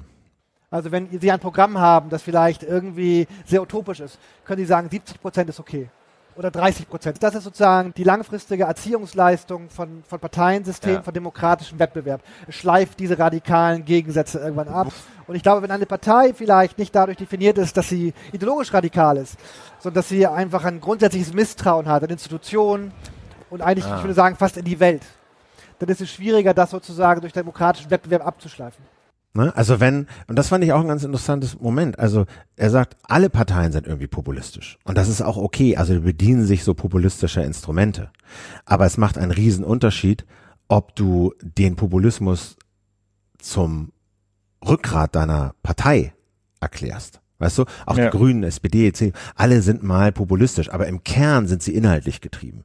Also bei der AfD ist es so, dass der Populismus an sich Inhalt dieser Partei ist. Und da ist es schwer, den zu integrieren. Weißt du, bei den Grünen kannst du sagen, okay, dann macht ihr da Abstriche, da Abstriche, da Abstriche, weil ihr seid inhaltlich getrieben und ihr macht inhaltliche Kompromisse. Aber bei solchen, bei so einer Partei wie der AfD, die auch ihre extremen Positionen hat, aber im Kern geht's ihnen ja darum, ne, zu polarisieren und äh, Grundbestandteil ist dieses populistische Moment. Da meint er, er hatte Zweifel, ob das jetzt so äh, smooth integrieren lässt und ich, das sich so abschleift. Also ich Oder? muss ganz ehrlich sagen, ich teile die Einschätzung, ähm, dass es sich nicht abschleifen wird bei der AfD, weil der Populismus so ein Wesensmerkmal ist. Aber ich würde nicht diese aus meiner Sicht eher verharmlosende These unterschreiben, dass die AfD keine inhaltlichen Ziele hatte. Ganz im Gegenteil, die hat furchtbare inhaltliche Ziele. Ja, die hat ganz furchtbare inhaltliche Ziele und das äh, und da, da kann einem wirklich nur vorgruseln. Das auf jeden, das auf jeden Fall. Aber es ist sozusagen, ich, so wie ich ihn verstanden habe und das finde ich auch überzeugend, das ist nicht das, wo du mit, also das ist nicht das, wo sie sich drüber definieren. Nein. Bist du da sicher, ich dass glaube, sie, dass ich sie mit glaube, einer, mit ich glaube bei ihnen Weiße zuerst beispielsweise Politik machen wollen, das ist doch relativ klar, was sie da wollen. Ja, aber, aber stell dir mal, stell dir mal vor, stell dir mal vor, die würden inhaltlich Kompromisse machen und, und sich so ein bisschen an den Mainstream anpassen. Da hätten die doch da wären sie doch sofort in existenzieller Bedrohung. Weil, weil dann dieser Populismus nicht mehr Weil dieser Populismus nicht. Und deswegen ist sozusagen dieses, diese Methode provozieren, die Gesellschaft in zwei Teile teilen, die Eliten und das gemeine Volk, sich zu gerieren als Stimme, als Verkörperung des, in Anführungszeichen, Volkswillens und so, ja. Dieses Momentum, das ist doch entscheidend. Und das ist halt schwer, da Kompromisse zu machen. Ja, ich glaube, wir haben ja gar keinen, gar keinen Dissens. Also ich würde, ich würde auch davon ausgehen, dass sie diesen Populismus nicht, äh, nicht unterordnen werden, irgendwelchen Zielen. Ich wollte doch nur vor der Ver Verharmlosung warnen, okay. dass die AfD ja. keine Ziele habe. Ganz im Gegenteil, die haben ziemlich schlimme Ziele und ähm, warten wir es doch mal ab, ob die da nicht doch irgendwann mal in eine Regierung eintreten und, äh, und dann ähm, jedenfalls in Ansätzen äh, auch die Regierungspolitik mitfärben werden. Und dann wird es nämlich nicht lustig. Das kann man sich ja schon anschauen in den ersten Landtagen, wo sie auch nur in der Opposition sind, was sie da für Anträge schreiben. Ne? Da sollen irgendwie KZ-Gedenkstätten in Baden-Württemberg äh, oder in, äh, im benachbarten Frankreich soll irgendwie die Finanzierung gestrichen werden und so. Und ich glaube, das sind wirklich nur die Spitzen des Eisbergs, was man da bislang so sehen kann. Ein anderes interessantes Ding, was ich auch nochmal anmerken wollte, war mit Svea Eckert, die ist äh, freie Journalistin, hat für die ARD eine Dokumentation gemacht mit Kollegen, äh, die Lügenmacher heißt das, und die hat ein ganz interessantes äh, Phänomen aufgedeckt, nämlich dieses Phänomen der Pseudo-Wissenschaftsverlage. Also das sind Verlage, die irgendwo in Pakistan oder so existieren äh, und und und äh, Magazine und Journals rausgeben, die auf der auf dem Cover so aussehen wie Wissenschaftsverlage, aber de facto alles einen annehmen und publizieren, was du ihnen einreichst. Also die haben da eingereicht einfach so eine Wortsuppe aus englischen Wörtern und die wurde äh, angenommen und ah. publiziert. Ah. Und sie haben eingereicht eine fiktive Studie über Bienenwachs äh, hilft gegen Krebs. Ja, da kam dann mal so die Rückfrage, ach, Sie haben hier so eine Grafik, da ist kein Untertext dabei, wollen Sie da noch einen Untertext irgendwie schreiben? Ja, haben wir gemacht, okay, angenommen. Und das Problem an diesen Verlagen ist, dass sie genutzt werden von Lobbyisten zum Beispiel, um irgendwelche von Lobbyisten geschriebenen Studien veröffentlicht zu bekommen in Journalen und Magazinen, die nach außen irgendwie wissenschaftlich aussehen, de facto aber überhaupt keinem einzigen wissenschaftlichen Kriterium standhalten, auf diese Weise aber dann mit von Lobbyisten in die politische Debatte eingeführt werden. Also wir haben hier eine wissenschaftliche Studie, die wurde in dem Magazin XY veröffentlicht, also bitte äh, euer, euer Argument, was weiß ich, Klimawandel sei menschengemacht, ist doch Käse oder Impfen ist, äh, ist eine gute Sache, ist doch Käse, weil wir haben hier diese Studie. Ich fand einfach diesen Mechanismus ganz interessant, wie äh, quasi Quatschinformationen, Wissenschaft, sag mal so, mit so einem wissenschaftlichen An Strich versehen werden können, um dann in die politische Debatte eingeführt werden zu können. Ja, da haben wir ja in Deutschland den Kopfverlag, ne, ganz vorne dabei. Im Kopfverlag, ne? ne, aber das ist ja dann auch äh, auch schnell googelbar. Bei vielen Verlagen weiß man das eigentlich gar nicht und sie hat die Erfahrung gemacht, dass der Verlag, den sie jetzt da behandelt haben und den sie so ein bisschen aus dem Dunkel ans Licht gezerrt haben und der jetzt googelbar ist, mhm. dass deren Publikationen offensichtlich massiv zurückgegangen sind. Ah, interessant. Weil einfach mhm. du hast irgendeine Studie, die angeblich wissenschaftlich ist und du googelst mal den Verlag und stößt dann auf diese Dokumentation, merkst du schon, okay, so wahnsinnig wissenschaftlich ist dieser Verlag nicht und das Ganze ist mit Vorsicht zu genießen. Das verlinken wir, könnt ihr euch mal angucken, fand ich ja. eine gute Recherche. Spannend, ja. Ja, und dann hatten wir ja auch noch einen kleinen Gastauftritt auf der Republika, äh, relativ spontan organisiert. Eine Lage Spezial, keine Lage live, aber immerhin quasi ein Live-Auftritt vor dem Publikum der Republika, ähm, wo wir im Prinzip so ein bisschen so eine Art Talkshow-Format mal äh, probiert haben. Wir hatten also fünf Gäste zu vier Themen auf der Bühne, ähm, haben mit denen diskutiert, ähm, was sehr, sehr schön war, haben hinterher noch einige von euch getroffen, soweit ihr auf der Republika wart. Ähm, fand ich jedenfalls einen sehr, sehr schönen Abend, hat Spaß gemacht. Ähm, genau, das haben wir auch aufgenommen, beziehungsweise die Republik hat es aufgenommen und wir stellen das mal für unsere Abonnentinnen und Abonnenten in unseren Plus-Feed als Audio. Äh, könnt ihr also noch nachhören, unsere Lage Spezial, ein neues Format, mit dem wir mal experimentiert haben. Vielleicht wird es das auch weitergeben, mal schauen, wir werten das noch so ein bisschen aus, aber auf jeden Fall war es ein spannender Abend. Genau, also Plus-Feed bedeutet, ihr, viele von euch haben ja einen Lage Plus, also noch heißt es Küchenstudio Plus Abo äh, euch geklickt. Ähm, das ist eine wahnsinnige Unterstützung für uns. Das gibt's also für fünf Euro im Monat oder 49 im Jahr oder manche machen auch so ein Soli-Abo, für natürlich besonders dankbar sind, äh, für 149 Euro im Jahr. Und äh, das äh, ist für uns eine wahnsinnig gute, eine von diesen vier Finanzierungsstützen, äh, neben Werbung, Lage Live und direkten äh, Spenden. Und wie gesagt, ihr bekommt dafür halt äh, die werbefreie Lage und und eben hin und wieder ab und an mal so einen kleinen Bonustrack, genau. wie jetzt zum Beispiel diese Lage Spezial genau. als Bonustrack in unserem Plus-Angebot. Außerdem unterstützt ihr uns aber natürlich auch, wenn ihr zur Lage live kommt. Ne? Zum einen, wenn ihr uns hinterher Feedback gebt, uns ein bisschen erzählt, was ihr mögt und was auch vielleicht nicht so. Ähm, aber natürlich freuen wir uns auch, wenn ihr uns damit unterstützt. Äh, die nächste Chance habt ihr, wie gesagt, in zwei Wochen am Samstag, den 25. Mai in Konstanz. In Konstanz, genau. genau. Tickets, ja. Äh, Tickets gibt's bei lage.live und ein Plus-Abo, wenn ihr euch das klicken möchtet und uns, zu, um uns zu unterstützen, könnt ihr das machen unter küchenstutt.io plus. Link dazu in den Show Notes. Ganz genau. Und das, äh, um das nochmal zu sagen, da geht's also ehrlich gesagt weniger, vor allem für mich weniger ums Geld, äh, sondern das Schöne daran ist einfach die Solidarität, die man, die er ausdrückt, einfach durch diese vielfältigen Formen ähm, die Lage zu unterstützen, ähm, damit man da einfach Woche für Woche dabei bleibt und sich hinsetzt. Und so ist das einfach richtig schön zu sehen, dass es euch auch was wert ist. Wir hatten letzte Woche schon auf die EU-Wahl am 26. Mai in Deutschland hingewiesen. Da kamen eine Menge Rückfragen von euch, äh, auf die wir mal ganz kurz eingehen wollen. Das erste ist so ein bisschen zum Wahlmodus, ja, und zu diesen Spitzenkandidaten. Also, ne, es gibt ja in Deutschland einige Spitzenkandidaten und die Frage ist, oder auch europaweit gibt es Spitzenkandidaten. Die Frage ist, was ist das eigentlich? Also in Deutschland muss man ja sagen, hat jeder, jede eine Stimme und man gibt diese Stimme ab für eine Liste von Parteien, die hier in Deutschland antreten. Und europaweit gibt es eben Spitzenkandidaten von den verschiedenen Fraktionen im Europaparlament und wer dann also stärkste Partei wird, soll den Präsident der Kommission stellen und das soll dann ja eben der jeweilige Spitzenkandidat werden. Und bei den Christdemokraten ist das Manfred Weber von der CSU, bei den Sozialdemokraten der SPE, sozusagen dieser Fraktion im Europaparlament ist es der, Niederland, Franz, äh, der Niederländer Franz Timmermans, bei den Konservativen der Akre heißen die, glaube ich, werden die ausgesprochen, ne? Mhm. Es ist, äh, ja, wobei man sagt, Konservative, das, da könnte man ja noch denken, das sei so ein bisschen wie die CDU, aber das sind die sehr rechten. Sehr recht, ne? Das ja. ist San Sadri, Saradil, irgendwie so ein Tscheche. Bei den mhm. Grünen ist es irgendwie Scar Keller aus Deutschland und Bas Ekut aus den Niederlanden. Das sind also die Leute, wenn denn die jeweilige Fraktion die stärkste wird, äh, sollen diese Menschen das höchste Amt der EU bekleiden, also Präsident der Europäischen Kommission werden.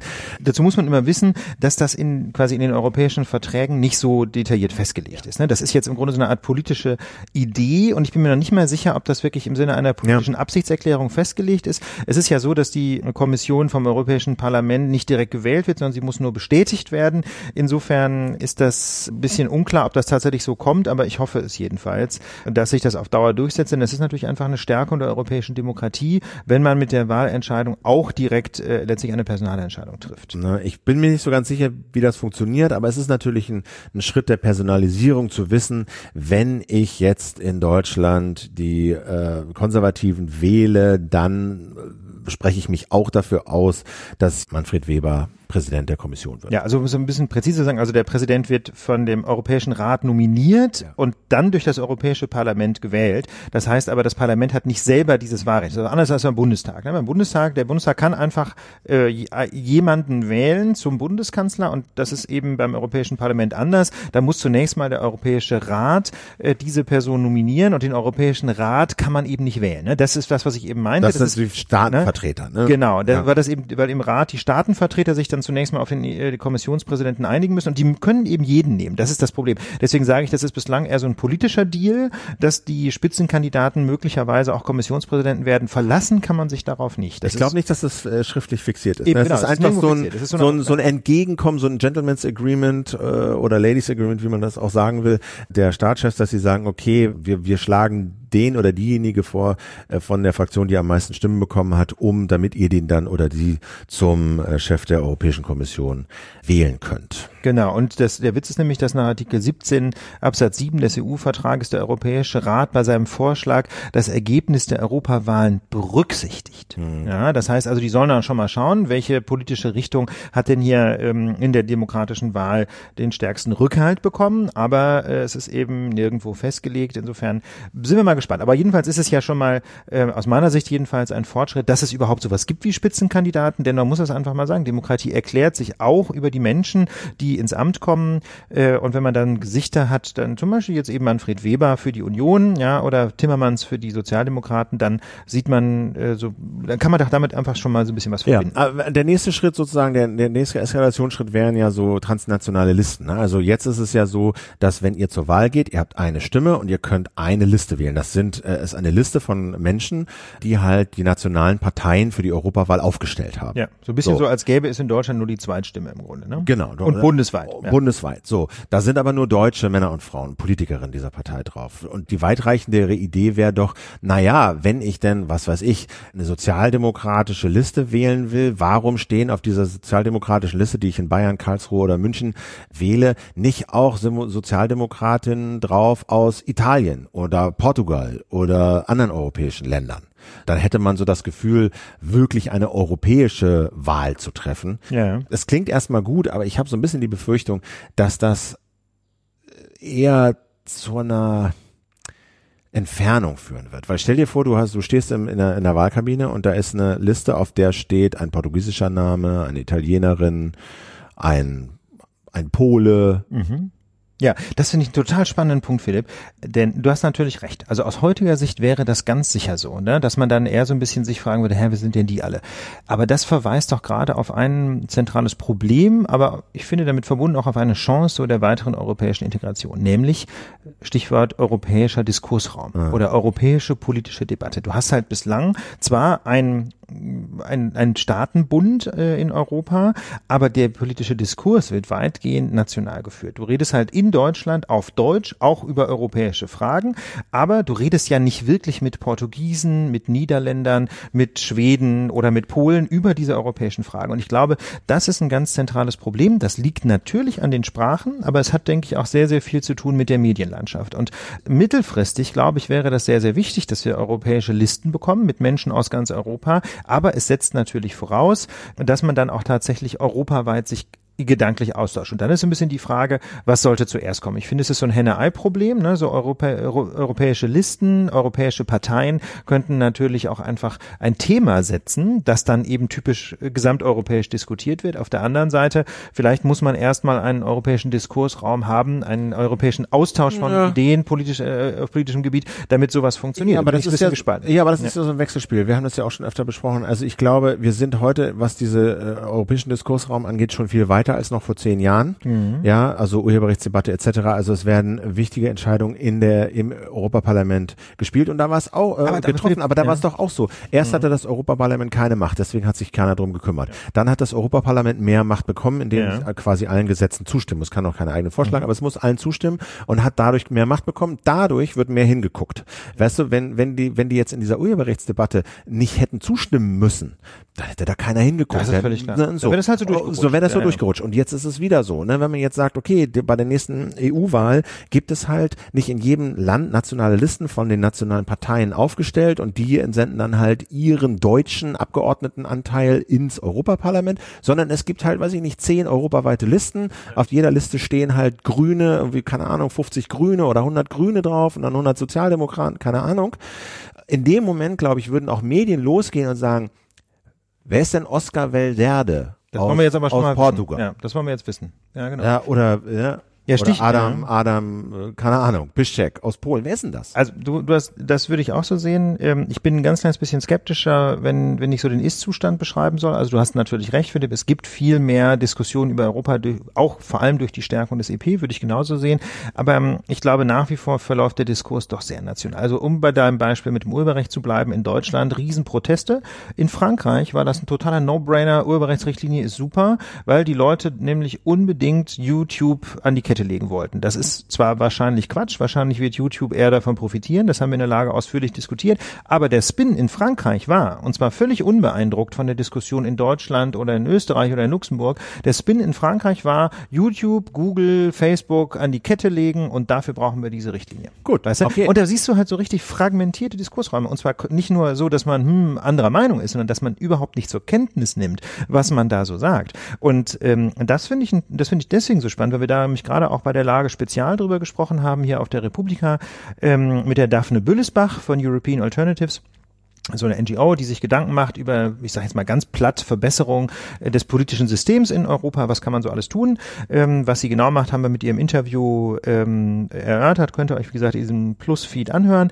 Ähm, und jedenfalls haben wir mit Daphne da auch drüber gesprochen. Was denkst denn du? Was könnte man tun, um so einen europäischen Diskursraum zu schaffen? Und sie meinte, na ja, eigentlich bräuchte man ähm, sowas wie europäische Rundfunkanstalten. Und äh, ich habe dann diesen Gedanken ein bisschen weitergesponnen. Na, wenn man sich das mal anschaut, die ARD zum Beispiel funktioniert ja so ein bisschen so, ne? Die ARD ist ein deutschlandweiter Sender, die hat also ein deutschlandweites Fernsehprogramm, aber sie hat Landesrundfunkanstalten und auf diese Art und Weise erfährt man in Berlin relativ viel, was in Bayern und Baden-Württemberg passiert. Und wenn man das jetzt mal skaliert auf die europäische Ebene, stell dir vor, eine europäische Rundfunkanstalt, die eben regionales Fernsehen aus Portugal und aus Schweden bringt, aber auch ein europaweites einheitliches Programm hätte. Ich fände das für die europäische Integration einen ganz großen Schritt nach also, vorne. Also, es gibt ja schon so Schritte. Ne? Arte ist ja ein so ein Ding. Ne? Das ist ja. jetzt halt zwischen Deutschland und Frankreich. Genau. Ja, aber es ist im Prinzip der Versuch, so ein, so ein, so ein binationales, in dem Fall, äh, Fernsehprogramm zu machen. Ja, aber es ist so ein Feuilleton. Es ist, das, ist sehr feuilletonistisch. Weißt du, und ist großartig, aber echt nur für eine ganz kleine Gruppe. Und es gibt natürlich das Institut der EBU, der European Broadcasting Union. Das ist letztlich ein Zusammenschluss der öffentlich-rechtlichen Anstalten Europas.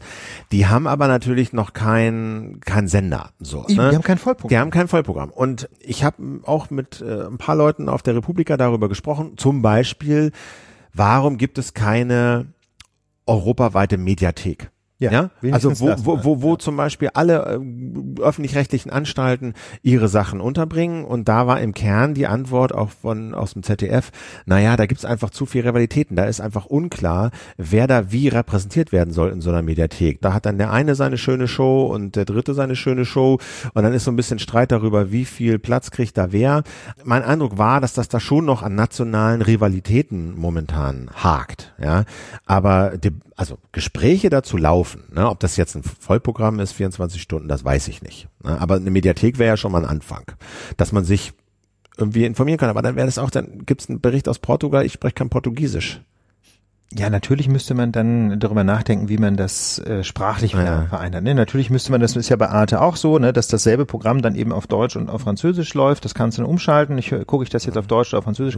Wie gesagt, ich habe ja jetzt ja auch nicht den Masterplan. Nein. Ich wollte ja nur darauf hinweisen, ich glaube, damit das so richtig gut funktioniert mit dem Diskurs in Europa, brauchen wir da ähm, mehr, ich sag mal, übergreifende Medien. Ob man jetzt die EBU ausbaut, ähm, ob man, äh, ob man sagt, man macht Kooperationen zwischen Sendern, gemeinsame Sendungen, die dann eben äh, übersetzt werden. Da kann man sich ja eine Menge vorstellen. Ob man Arte massiv ausbaut und sagt, ähm, wir holen euch mal aus eurer Feuilleton-Nische raus. Wie gesagt, ich bin großer Fan, aber ich kann mir vorstellen, dass das gucken halt, ich weiß nicht, ein oder fünf Prozent der Menschen. Ähm, und es ist natürlich für Niederländer oder für Spanier schon mal wieder nicht so richtig verfügbar, weil nur zweisprachig. Also ich glaube, es ist so ein Wechselspiel. Ne? Du musst, du musst die Institutionen ausbauen und dann äh, erweitert sich, glaube ich, auch die Diskussion. Das ist Ja. so ein, das ist so ein, das ist so ein Ping-Pong. Auf jeden Fall, also für, wir finden die Idee spannend mit den europaweiten Listen. Letzter Tipp für euch. Äh, Wir hatten ja in der vergangenen Sendung schon auf die, auf den Termin der Europawahl hingewiesen, 26. Mai und außerdem gesagt, Leute, ähm, falls ihr da nicht dort euch aufhalten werdet, ähm, wo ihr gemeldet seid, sodass ihr nicht direkt ins Wahllokal geht, fordert mal die Briefwahlunterlagen an. Das war das eine. Diesen, diesen Tipp wiederholen wir gerne. Zumal man mit den Briefwahlunterlagen zur Not, wenn man dann doch da ist, auch ins Wahlbüro gehen kann oder in, wie, sagt man, in, in, äh, in den, ins Das Wahllokal. Wahllokal, richtig ins Wahllokal. Aber ähm, die entscheidende Frage beim Wählen ist ja, wen man eigentlich wählt. Und da hatten wir schon den Wahlomaten der Bundeszentrale für politische Bildung empfohlen. Aber Philipp, wir haben uns nochmal umgeschaut, da gab es auch viel Feedback von euch. Es gibt noch andere Wahlomaten. Genau, es gibt im Kern, da kamen auch, wie gesagt, Hinweise von euch. Das eine ist yourvotematters.eu. Das ist so ein Wahlomat, der auch ein bisschen in die Vergangenheit guckt und guckt, äh, wer hat denn eigentlich wie abgestimmt in Fragen, die euch interessieren. Da kann man dann zwar nicht direkt aus, daraus ableiten, ob die auch in Zukunft so abstimmen werden, aber das gibt natürlich einen ersten Anhaltspunkt. Dann ist ein anderer Wahlomat, der Vote Swiper, also Vote Swiper, einfach äh, link.org findet ihr in den Shownotes. Genau. Den hast du ausprobiert, ne? Ja, den habe ich ausgehört. Der Witz beim, also beim Wahlomaten ist es ja so, dass man äh, Parteien auswählen muss und dann bekommt man eine Auswertung, inwieweit man mit, die, mit deren Wahlprogramm übereinstimmt oder deren Programm mit den eigenen Auffassungen. Ähm, dabei sind natürlich kleinere und vor allem neuere Parteien systematisch so ein bisschen benachteiligt, die man nicht kennt, so dass man die in diesem Vergleich vielleicht gar nicht berücksichtigt. Und das Schöne beim Vote Swiper ist, dass da automatisch alle Parteien berücksichtigt werden, die der Vote Swiper im Programm hat und man bekommt dann ein Ranking und es ist teilweise ganz äh, interessant, ähm, mit welchen Kleinstparteien, völlig neuen Parteien man möglicherweise überraschende Übereinstimmungen feststellt. Insofern ist der Vote Swiper einfach gegenüber weniger bekannten Parteien vielleicht so ein bisschen das fairere Angebot. Ja, und plus, und das kam auch von euch der Hinweis, bei der Europawahl lohnt es sich ja besonders auch kleinere Parteien zu wählen. Also weil in der, bei der Bundestagswahl haben wir die 5%-Hürde, das heißt, erreicht deine Partei weniger als 5% der Zweitstimmen, dann sind diese Stimmen halt weg, weil sie nicht in, die, in den Bundestag einzieht. Bei der Europawahl ist das anders. Es gab mal so eine Hürde, die ist aber extrem runtergeschraubt worden durch äh, verschiedene Entscheidungen und liegt jetzt bei 0,5 Prozent. Eine Partei braucht relativ wenig Stimmen, um einen Abgeordneten oder eine Abgeordnete in das Europäische Parlament zu schicken. Deswegen äh, lohnt es sich viel, viel mehr bei der Europawahl auch kleinere Parteien zu wählen als bei der Bundestagswahl zum Beispiel. Ja, das macht total Sinn. Insofern ähm, schaut euch mal diese verschiedenen Wahlomaten an und bildet euch dann eine Meinung. Und wenn dann eine überraschende Partei ganz oben ist im, äh, in diesem in diesem Kann man die auch wählen? Ja, oder jedenfalls kann man da mal genauer recherchieren. Wer steht denn dahinter? Man möchte dann ja vielleicht auch wissen, welche Personen wählt man dann mittelbar ins Parlament mit seiner Stimme für die Partei und so. Aber äh, jedenfalls, ähm, genau, ist das in gewisser Hinsicht auch so ein bisschen so eine Frischzellenkur für die Demokratie. Ne? Wenn es keine 5%-Hürde gibt, ich glaube ja, dass die auf nationaler Ebene in Deutschland Sinn macht. Ich will jetzt gar nicht ein Plädoyer anfangen oder so missverstanden werden gegen die 5%-Hürde, aber dass es auf europäischer Ebene keine gibt, ist irgendwie auch die Möglichkeit, so ein bisschen mal zu experimentieren. Jetzt kommen wir noch zu einem kurzen äh, Feedback, was ihr uns äh, gegeben hattet. Und da geht es um diese Stiefkind-Adoption. Wir hatten ja Genau. letzte Woche berichtet, das Bundesverfassungsgericht äh, hat entschieden, dass auch in Patchwork-Familien und gleichgeschlechtlichen Beziehungen ein Partner das äh, Kind des neuen Partners, der neuen Partnerin adoptieren dürfen, wenn diese beiden neuen Partner nicht verheiratet sind. Das geht auf jeden Fall bei heterosexuellen ja. Patchworks. Die Frage ist eben gerade, ob das auch bei homosexuellen Patchworks geht.